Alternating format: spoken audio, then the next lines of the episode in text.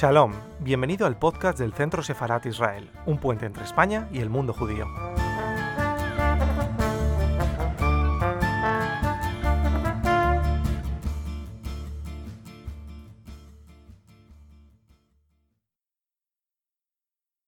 Bueno, buenos días, feliz retraso, con mucho.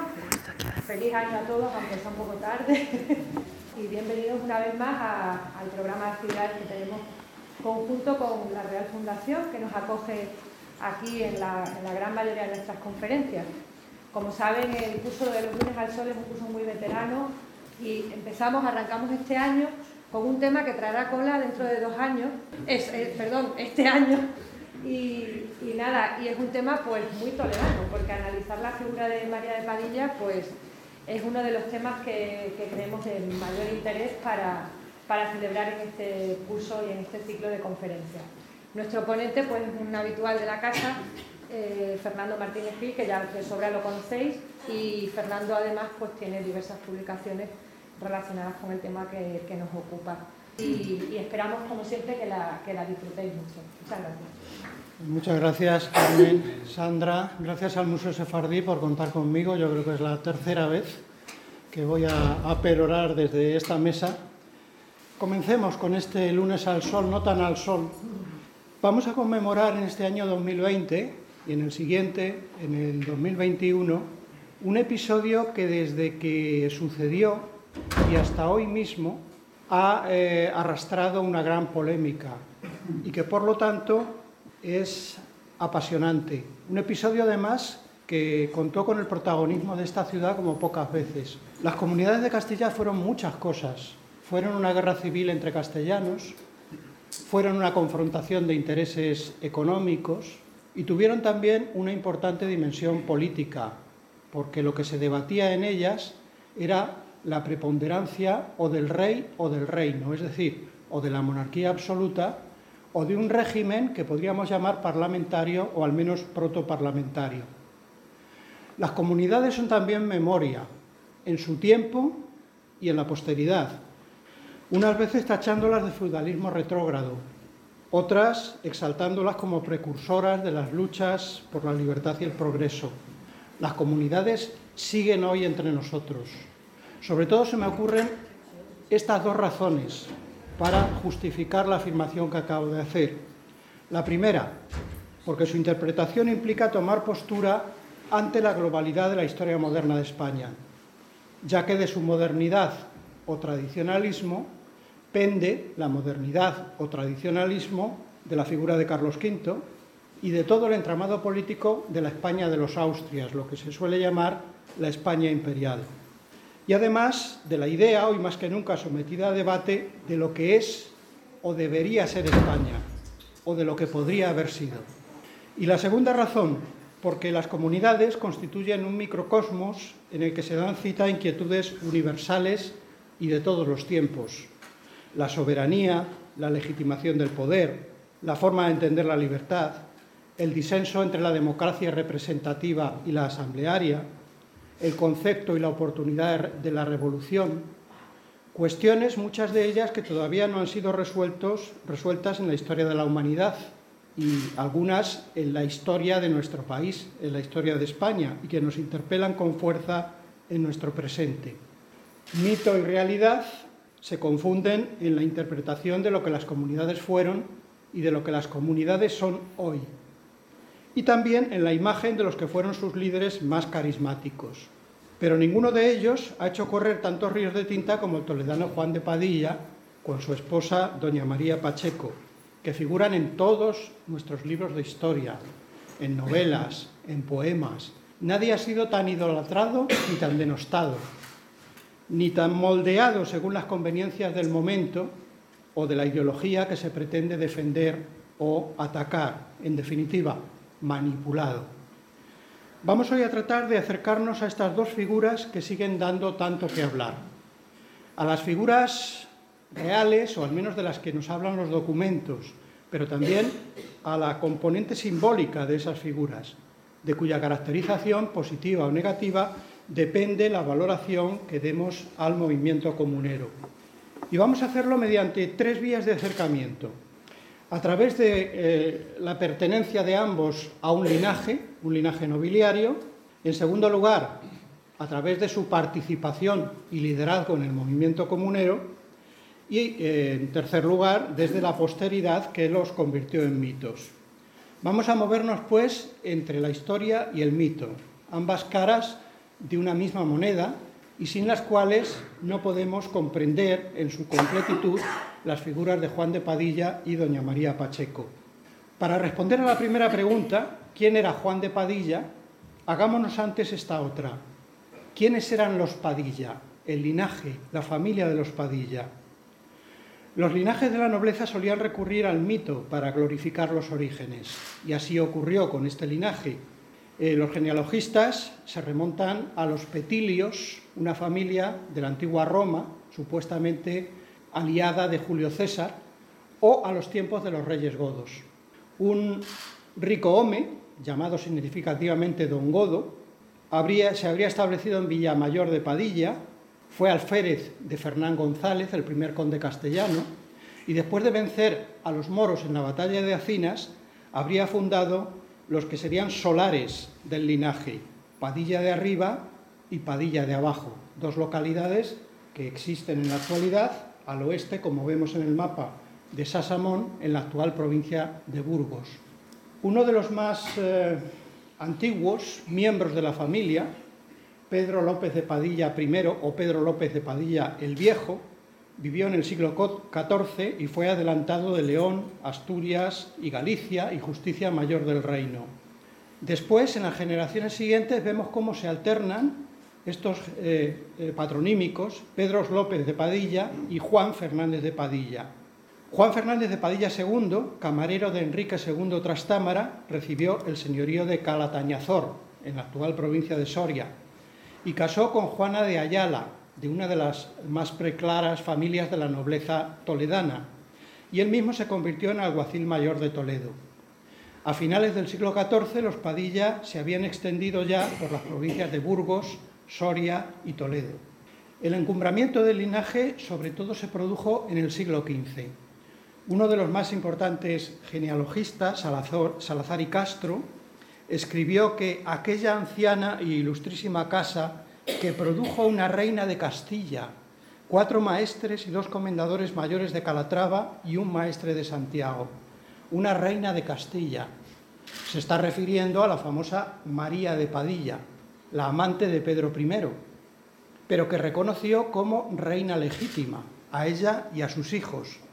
Su hija Constanza casó con el duque de Lancaster y para afianzar la legitimidad de la nueva dinastía trastámara, Juan I casó a su hijo, el que luego sería Enrique III de Castilla, con Catalina, hija de Constanza y por tanto nieta de María. Por tanto, una o incluso dos reinas de Castilla en el linaje, la propia María de Padilla y su nieta Constanza de eh, eh, Catalina de Lancaster, que por cierto eh, la tenemos enterrada en la capilla de Reyes Nuevos de nuestra catedral. Además de una o dos reinas de Castilla, varios maestres de las órdenes militares. Eh, encontramos a un García López de Padilla, maestre de Calatrava a finales del siglo XIII. Los hermanos de María, uno fue maestre de Calatrava y otro maestre de Santiago. A mediados del siglo XV tenemos noticia de un electo maestre de Calatrava llamado don Fernando de Padilla, que murió sin embargo antes de tomar posesión en el cerco de la, fortaleza de Calatrava la Nueva, cerco a que estaba sometido por un bando contrario con ayuda del rey. Y el último maestre también fue un Padilla, García López de Padilla en tiempos de los Reyes Católicos. Este es el tío abuelo de Juan, el comunero. Eh, digo que fue el último maestre porque Fernando el Católico se atribuyó la administración de las órdenes en adelante y a su muerte eh, fueron administradores eh, Carlos V y sus sucesores. Ya se eliminó la figura del maestre, pero la que jerárquicamente venía a, continuación, el cargo de comendador mayor, también fue desempeñado durante mucho tiempo por los Padilla. Fue el caso del tío de Juan, eh, llamado también Gutiérrez de Padilla, que fue comendador mayor de la Orden de Calatrava entre 1497 y 1515. Y sería también el caso de un primo de Padilla, don García, de que hablaré más adelante. Además, los Padilla recibieron el oficio, casi un título, porque se podía traspasar de padres a hijos, de adelantados mayores de Castilla. El hijo de Pedro López de Padilla III, llamado Juan de Padilla, como nuestro protagonista, eh, un poeta y héroe en la batalla de Guadix, recibió el oficio patrimonial de adelantado mayor de Castilla en 1458 y fue sucedido por sus hijos y nietos. Su hijo Pedro López de Padilla IV, que vemos en medio, casó con Isabel Pacheco, una hija del marqués de Villena, una familia numerosa, sobre todo de hermanas, y las Pacheco, podemos decir, se casaron con diversos próceres de la aristocracia castellana, una lo hizo con el tío materno de Juan y otro con el padre de María Pacheco, lo que quiere decir que Juan y María ya estaban emparentados antes de contraer matrimonio.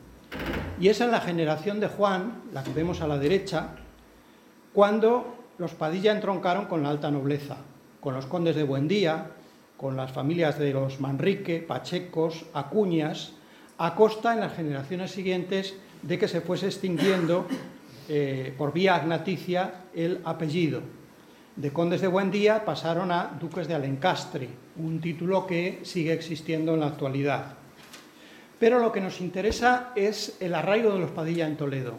Hay una rama principal en Castilla, la de los adelantados, y una rama que se desgaja y que está afincada en Toledo. Ya Juan Fernández de Padilla II decíamos que había sido alguacil mayor de Toledo, y Pedro López de Padilla III poseía casas en Toledo y en la localidad de Novés. Pero el arraigo definitivo se produjo en la generación del primer adelantado de Castilla. He mencionado también a los dos maestres, Fernando de Padilla y García López de Padilla. Bueno, los que nos interesan ahora son el segundo, Diego López de Padilla, mariscal de Castilla, y que fue el primer regidor toledano de la familia Padilla, que a su muerte lo traspasó a su hermano menor Sancho de Padilla. Y de él es de donde viene la rama toledana que culmina en la figura del comunero. En la generación del padre de Padilla, Pedro López de Padilla, es una generación que sigue la misma estrategia de las generaciones anteriores, tanto la de los adelantados como la de los toledanos. Es decir, el hermano segundón trataba de hacer carrera en la orden de Calatrava y el eh, primogénito recibía la herencia familiar, en este caso Pedro López de Padilla, el padre de Juan. El tío, Gutiérrez, llegará a ser comendador mayor con aspiraciones a maestre, porque se pensaba que a la muerte de Fernando el Católico, que había tomado para sí la administración de las órdenes, podría volver a elegirse un maestre. Y el mayor, Pedro López de Padilla, nacido en 1455, como digo, recibió el grueso de la herencia familiar. Luego, al comienzo del siglo XVI, los Padilla habían emparentado ya con grandes linajes y su influencia se extendía por Castilla y por Toledo y Andalucía, las tenencias de la Orden de Calatrava, en el caso de la rama toledana. Eh, Pedro López de Padilla se casa con María de Guzmán. María de Guzmán era una Fernández de Córdoba y hija y hermana del alcaide de los Donceles, una familia aristocrática con gran influencia en Andalucía. Y es de este matrimonio, como vemos, del que nacen tres hijos varones, el mayor de los cuales es nuestro Juan de Padilla, su hermano Gutiérrez López de Padilla, el enterrado en Torre de Don Jimeno, y el menor, también llamado como su padre, Pedro López de Padilla, para diferenciarle se le llama el joven. La infancia de Juan transcurrió en los conflictivos años del cambio de siglo. El final de la Guerra de Granada, la crisis sucesoria con las muertes de los príncipes Juan, Isabel y Miguel, la muerte de la propia reina Isabel, la disputa del poder entre el rey Fernando y Felipe el Hermoso, las luchas de bandos y la declaración de incapacidad de la reina doña Juana. En 1510 está fechado un curioso documento en el que la reina doña Juana da licencia a un Mendoza, el conde de Tendilla, capitán general de Granada, para que pueda enajenar de esas con objeto de reunir la dote para casar a su hija de 14 años. ¿Con quién? Con un joven de la media nobleza toledana que por entonces debía rondar los 17 años, Juan de Padilla. En nombre de ella, María Pacheco. Vamos, por tanto, a ver quién era esta María Pacheco, de dónde venía. Este es su padre, don Íñigo López de Mendoza, como he dicho, conde de Tendilla, una rama lateral de la familia Mendoza. Don Íñigo era nieto del marqués de Santillana y sobrino del primer duque del Infantado y del gran cardenal de España, el cardenal Mendoza. Era un hombre amante de la guerra, de la caza, de las letras, que viajó por Italia en 1460 y 1485, se hizo amigo de Lorenzo el Magnífico en Florencia y del que luego sería Papa León X, se trajo a algunos humanistas italianos a España y fue uno de los introductores de los gustos artísticos del Renacimiento italiano en nuestra península. Casó con Francisca Pacheco, una de esas hijas del marqués de Villena. En 1492 fue nombrado alcaide de la Alhambra y capitán general de Granada. Fundó un mayorazgo en 1503 con tierras en Guadalajara y Granada y en 1513 fue elevado a la gran nobleza concediéndosele el título de Marqués de Mondéjar. Además de María, el matrimonio de Íñigo López de Mendoza y Francisca Pacheco tuvo varios hijos, tanto eh, varones como hembras. El hijo mayor, Luis, fue el segundo marqués de Mondéjar y también capitán general de Granada. Y al igual que sus hermanos, el eh, reinado de Carlos V le sirvió para promocionarse. ¿Y de qué manera? Porque llegó a ser virrey de Navarra y presidente de los consejos de Indias y de Castilla. Antonio llegó a ser nada menos que primer virrey de México y al final de su vida también virrey del opulento Perú. El siguiente, Francisco, eligió la carrera eclesiástica. Bueno, eligió o le dieron la carrera eclesiástica. Fue camarero del Papa León X, amigo de su padre, obispo de Jaén, y su hermana, durante las comunidades, le postuló como candidato al arzobispado de Toledo. Bernardino fue alcaide de la Goleta después de la, guerra de Túnez, de la toma de Túnez, capitán general eh, de las galeras de España y virrey de Nápoles, aunque no pudo tomar posesión. Y nos queda el menor, Diego Hurtado de Mendoza, que fue embajador en Inglaterra e Italia, pero no lo conocemos por eso, sino porque fue un gran bibliófilo, un poeta que introdujo las formas italianas después de Boscani y Garcilaso, el autor de la célebre Guerra de Granada, la sublevación de los moriscos, y un eterno candidato a la autoridad del Lazarillo. La familia vivió en la Alhambra. Allí es donde se celebraron los esponsales entre Juan y María, que fueron negociados por el padre de ella, don Íñigo, y por el padre y sobre todo el tío, el comendador mayor de Calatrava, de Juan. La dote se elevó a cuatro cuentos y medio, es decir, a cuatro millones y medio de maravedís, y se celebró la ceremonia el 14 de agosto de 1511. Pero en un matrimonio faltaba una segunda ceremonia en la que ya se consumaría finalmente, la de las velaciones. Todavía eh, los contrayentes eran muy jóvenes. Entre tanto, los Padilla participaron en la Guerra de Navarra y Pedro López traspasó el regimiento que poseía en Toledo a su hijo mayor y fundó un mayorazgo con todos sus bienes con la intención de traspasárselos a su muerte a su hijo mayor eh, como tal mayorazgo. En la documentación del mayorazgo podemos ver cuáles eran las propiedades y el estatus económico de los Padilla. En la escritura de mayorazgo se incluían las casas principales en Toledo, en la parroquia de San Román, y posesiones en los alrededores de la ciudad. En el sur, la casa y fortaleza de Mascaraque. Por fin, el 15 de enero de 1515, se pudieron celebrar las velaciones que consumaron el matrimonio, una ceremonia que se celebró en la ciudad de Granada. El tío de él, Gutiérrez, comendador mayor, les eh, cedió una tenencia perteneciente a la Orden de Calatrava en el pueblo jiennense de Porcuna. En 1518, Pedro López terminó de traspasar, todavía no el mayorazgo, pero sí traspasó a su hijo su capitanía de gente de armas con un sueldo de 200.000 maravedíes anuales. Luego, el eh, futuro para Juan y María parecía prometedor. Juan era regidor de Toledo, tenía posesiones y rentas, era capitán de la reina y poseía influencia sobre tenencias y territorios andaluces. Su padre político controlaba el reino de Granada y su tío, el comendador, podría haberse convertido en maestre si es que el rey moría eh, próximamente, lo cual parecía bastante probable. Y sin embargo, en ese mismo año de 1515 se truncaron todas sus expectativas. Primero con la muerte del padre de María, don Íñigo, y a finales del mismo año moriría el tío de él, el comendador mayor de Calatrava, un mes antes solo de la muerte de Fernando el Católico. Adriano, embajador del rey Carlos, impidió que se eligiese un nuevo maestre y consiguió una bula para que la administración siguiese recayendo en los monarcas. Solo quedaba el consuelo de llegar a ser comendador mayor, sucediendo al tío, cosa que, a, a la que aspiró el segundo hijo, pero tampoco lo consiguió.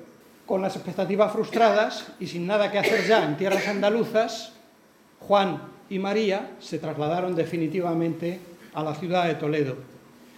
Ahí empiezan unos años oscuros, en los que la documentación pues prácticamente no ha dado datos, hasta que los nombres de ambos empiezan a reaparecer en menciones que hacen los cronistas que nos narran el movimiento de las comunidades que están a punto de estallar.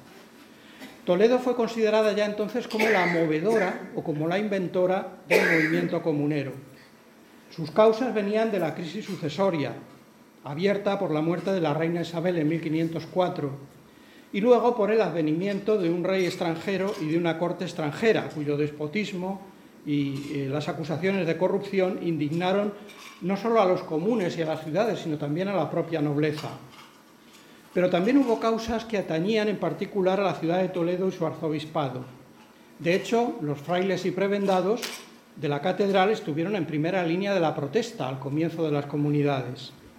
¿Por qué? Pues una razón era el nombramiento de otro extranjero, Guillermo de Croix, como arzobispo de Toledo en sustitución del fallecido Cisneros. El joven era además sobrino del favorito del joven rey, Guillermo de Croix, el señor de Chiebres, tan odiado por los castellanos. Pero es que además se pensaba desmembrar el arzobispado, que la administración carolina consideraba demasiado poderoso. Y también se trató de que los eclesiásticos, exentos de pagar tributos, pagasen un nuevo impuesto denominado la décima, pero también el ayuntamiento toledano tenía sus quejas y los regidores fueron protagonistas en la protesta. El rey no se dignó visitar Toledo, la ciudad que según eh, proclama su escudo de armas es la ciudad donde se coronan los reyes, donde estos adquirían su legitimidad. Además, los extranjeros flamencos se repartían los cargos y oficios, se eh, criticaba la mala administración del rey, que no se enteraba de nada por su condición de extranjero, se eh, arrendó el impuesto de la alcabala, con lo que la presión fiscal eh, creció, o por lo menos amenazó con un crecimiento, y por si fuera poco, nada más ser elegido emperador, cuando él estaba en Barcelona, Carlos se dispuso a marcharse a Alemania y para ello propuso prorrogar un servicio que ya se le había concedido eh, y que encendió más todavía los ánimos del reino. Los cronistas mencionan a varios regidores rebeldes que iniciaron la protesta, pero atribuyen el origen de la rebelión a tres de ellos, Hernando de Ábalos, eh, Pedro Lasso de la Vega y sobre todo nuestro Juan de Padilla. Pero de todos ellos ninguno iba a gozar de la fama y la reputación de Padilla, cuyo liderazgo comenzó a descollar y posteriormente el de su esposa María. En el relato de las comunidades podíamos distinguir dos momentos. El primero en 1520, en el que el protagonismo es claramente de Juan. Y una vez eh, fallecido este, el protagonismo pasa a su esposa, doña María Pacheco, en 1521. Vamos a ver muy por encima estos dos momentos. Primero, Juan de Padilla, uno de los regidores que con mayor firmeza se opuso a los desmanes de los flamencos y a sus atropellos fiscales fue Juan de Padilla, razón por la cual el rey le llamó a la corte, entonces en Galicia, para que respondiera de sus actos. Eh, la rebelión en Toledo podemos hacerla comenzar el 16 de abril, cuando una multitud impidió la partida de Padilla, que de este modo se convirtió ya en el líder más popular de la comunidad toledana. Este suceso abrió una espiral de acciones de fuerza en que la ciudad se colocó en franca rebeldía. La toma de puertas y puentes de la ciudad, la entrega del Alcázar, la presión que se eh, ejerció sobre el corregidor, que finalmente acabó, acabó huyendo de la ciudad, y en definitiva la constitución de la Comunidad de Toledo. Del mismo modo se empezó a configurar una alianza política, una red entre las principales ciudades castellanas que se confederaron en la defensa de un proyecto común. Este proyecto pasaba por la negativa a la concesión del servicio extraordinario al rey y la negativa también a que éste abandonase el reino. Y en caso de que lo hiciese, que nombrase a un regente natural del reino y que diese participación en el poder a las ciudades. Sin embargo, el rey consiguió a regañadientes que los diputados le concediesen el servicio y se embarcó para Alemania, dejando como gobernador a su preceptor, un extranjero, Adriano de Utrecht. Y en varias ciudades se empezaron a producir incidentes al regreso de los procuradores. Una junta con representación de las ciudades que se había reunido por primera vez en Ávila se trasladó a Tordesillas y en presencia de la reina se proclamó como Junta y Cortes Generales del Reino, de la que Padilla, al frente del ejército, se convirtió en el brazo ejecutor. Y el 24 de septiembre de 1520, bajo presidencia de la reina, se reunió en sesión solemne con representación de 12 de las 18 ciudades en Cortes. Las comunidades parecía que habían triunfado, el ejército imperial se disolvió, no había oposición a la fuerza que ostentaban las ciudades y en nombre de ellas sus milicias comandadas por Juan de Padilla. El problema es que en ese momento había dos poderes paralelos. Por un lado la Junta y por otro lado el regente y el Consejo Real nombrados por el rey.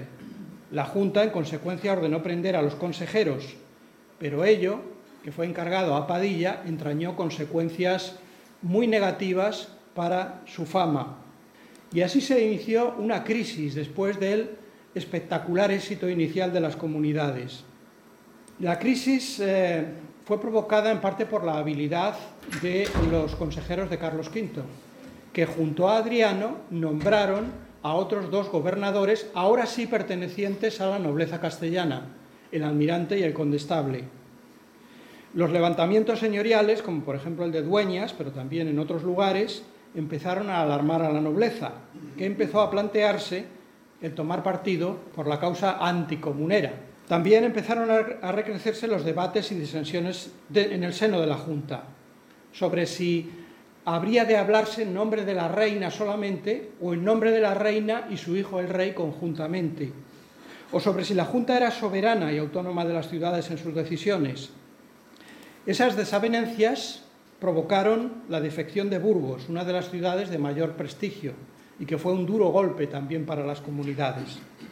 Y en fin, llevaron a la destitución de Juan de Padilla como capitán general en favor de un miembro descontento de la nobleza, don Pedro Girón. Y Padilla, despechado, se volvió con las milicias toledanas a su ciudad.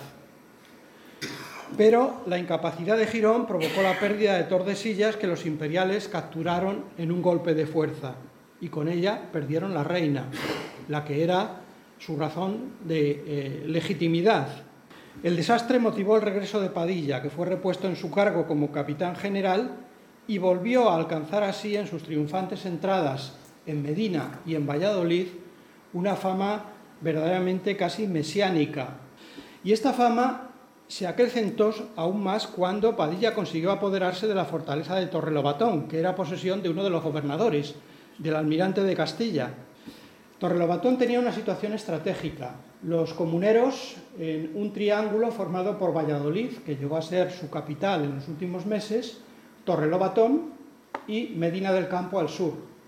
Los imperiales, en cambio, estaban aposentados en Medina de Río Seco, donde estaban dos de los gobernadores, Tordesillas, de la que se habían apoderado, apoderado, y Simancas, que amenazaba muy de cerca a la ciudad de Valladolid. Pero al entusiasmo de la toma de Torrelobatón siguió un nuevo episodio de indecisión. Casi dos meses permaneció Juan de Padilla inmovilizado en Torre, mientras aumentaban las desavenencias entre moderados y radicales, se recomponía el ejército realista y las milicias empezaban a desperdigarse. Y la situación en Torrelobatón se hizo peligrosa. Eh, Juan de Padilla tuvo que tomar la decisión de salir de esa ratonera. Y eso fue lo que hizo el 23 de abril de 1521, tratando de retirarse desde Torrelobatón a la ciudad amiga de Toro, ruta que les lleva a divisar a lo lejos el pueblo de Villalar. Al día siguiente, en la plaza, al pie del rollo, fueron ajusticiados los capitanes de las milicias comuneras, Padilla, Bravo y Maldonado, al fondo de la iglesia de San Juan Bautista, donde dicen los documentos que fueron finalmente sepultados. Así se completó la derrota y el descabezamiento del ejército comunero con la ejecución de Padilla. Con la desaparición del líder carismático, comenzó, sin embargo, a descollar la figura de su esposa, doña María Pacheco. Doña María se apropió del capital simbólico que había heredado de su esposo, se paseó por la ciudad enlutada y con los emblemas de la familia Padilla y se aposentó en el Alcázar dispuesta a protagonizar la resistencia. Para ello había de conquistar el poder absoluto en la ciudad, cosa que consiguió primero frente al obispo de Zamora, al que la Junta había enviado a Toledo para que administrase las cuantosísimas rentas del arzobispado que estaba en sede vacante. Y en segundo lugar a los moderados que querían entregar la ciudad, cosa que doña María consiguió aplastándolos en el famoso Día de Santa Ana.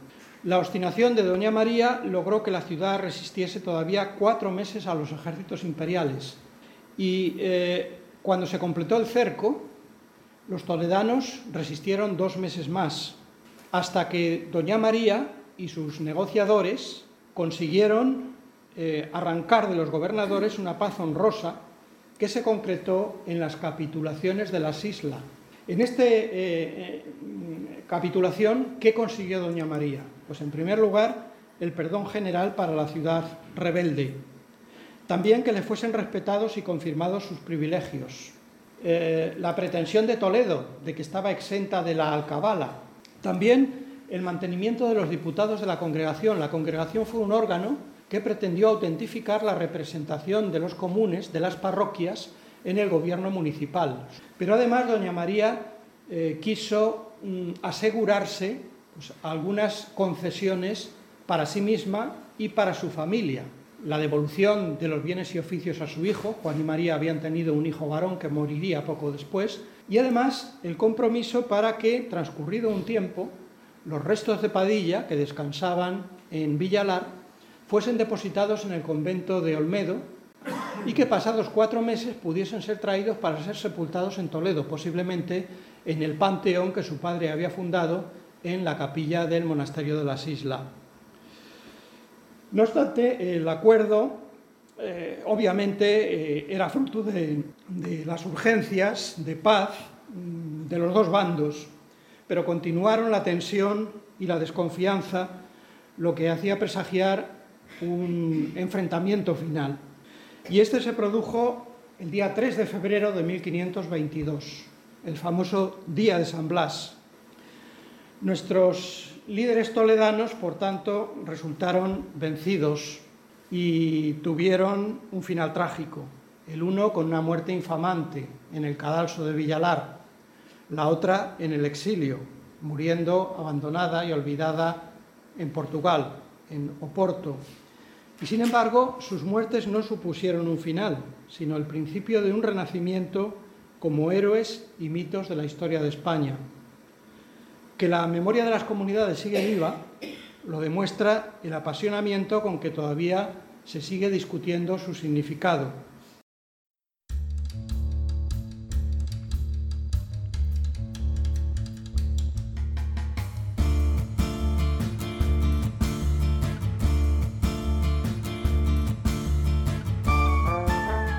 Gracias por escucharnos. Recuerda que también nos puedes seguir a través de Instagram, Facebook y Twitter con el usuario arroba Centro Sefarat Israel o si lo prefieres en nuestra página web www.sefarat-israel.es.